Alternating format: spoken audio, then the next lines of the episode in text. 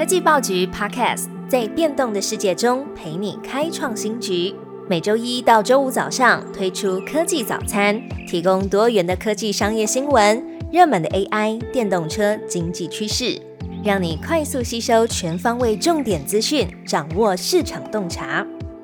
科技早餐今天精选五则国内外重要科技新闻。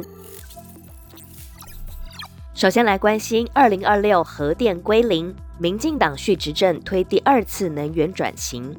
二零二四台湾大选落幕，由民进党继续执政，赖萧政府未来四年延续蔡政府非核家园政策，国内再生能源发展也将维持大致走向。根据中央社报道，针对二零五零近零转型目标，赖萧政府喊出第二次能源转型。也就是延续总统蔡英文减煤增气斩绿非核政策，并在二零三零年前投入九千亿经费，扩大布局风力、光电等成熟绿能、地热、海洋能等前瞻能源以及氢能，并让核电在二零二六年完全归零。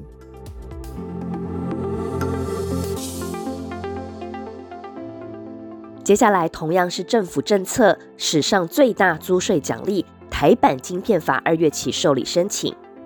有台版晶片法案之称的产业创新条例第十条至二上路，经济部将在今年二月起受理企业申请租税减免，直到五月三十一日截止。外界预期台积电、联发科、瑞昱等企业在研发费用、研发密度都符合申请门槛，有望适用。台版晶片法第十条之二提供的优惠抵减率，包含前瞻创新研发支出，当年度抵减率百分之二十五；购买先进制程设备支出，当年度抵减百分之五。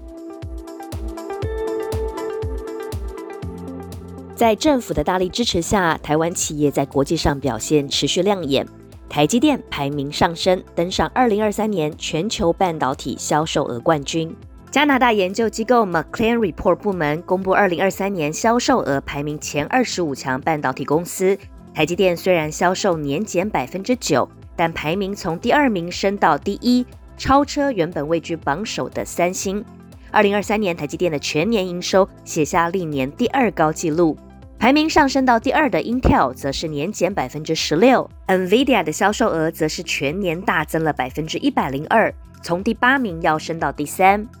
至于去年榜首三星，则是退居了第四，年减百分之三十七，主要是记忆体市况逆风，营收大幅衰退影响。另外，高通则是排名第五，年减百分之十七。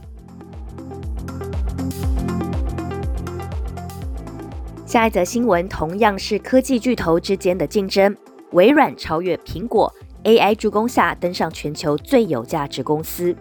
随着微软将 OpenAI 技术整合进生产力软体，激发云端业务反弹，市场也不断讨论微软市值有望超车苹果。微软在上周曾经一度短暂超越苹果，直到上周五一月十二号收盘时，股价正式超越，成为全球市值最高的上市公司。根据 LSEG 数据，微软市值达到二点八八七兆美元，创下历史新高；苹果市值则是二点八七五兆美元。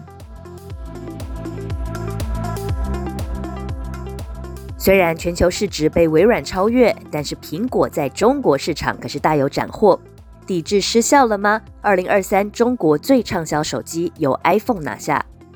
根据研调机构 BCI 数据统计，二零二三年中国一共卖出二点七亿只智慧手机，iPhone 仍然是最畅销的手机。数据显示，二零二三年中国市占率前六名分别是苹果、vivo、OPPO。荣耀、小米和华为合计占比达到百分之九十一点五。虽然之前盛传中国政府机构和国营企业要求员工不得携带 iPhone 或其他外国厂牌手机，但实际情况显示，iPhone 在中国仍然是市场上最热门的智慧型手机。不过耐人寻味的是，苹果公司却在本周开始在中国官方网站上发布折扣优惠。这也是苹果多年来第一次在中国为最新型的 iPhone 提供高达五百人民币（相当于七十美元）的折扣。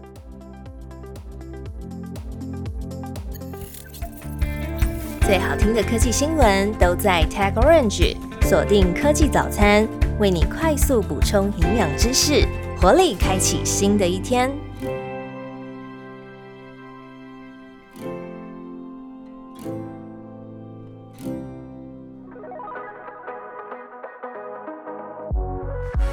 TechOrange 科技报局提供各式各样关于科技创新、国际产业的热腾腾情报。现在就订阅以下频道，在 Facebook 讨论热门话题，从 YouTube 看精华报道，让 Line App 送最新趋势给你。到 LinkedIn 关注科技社群，听 Podcast 了解决策者的思考，最多元的科技观点就在科技报局。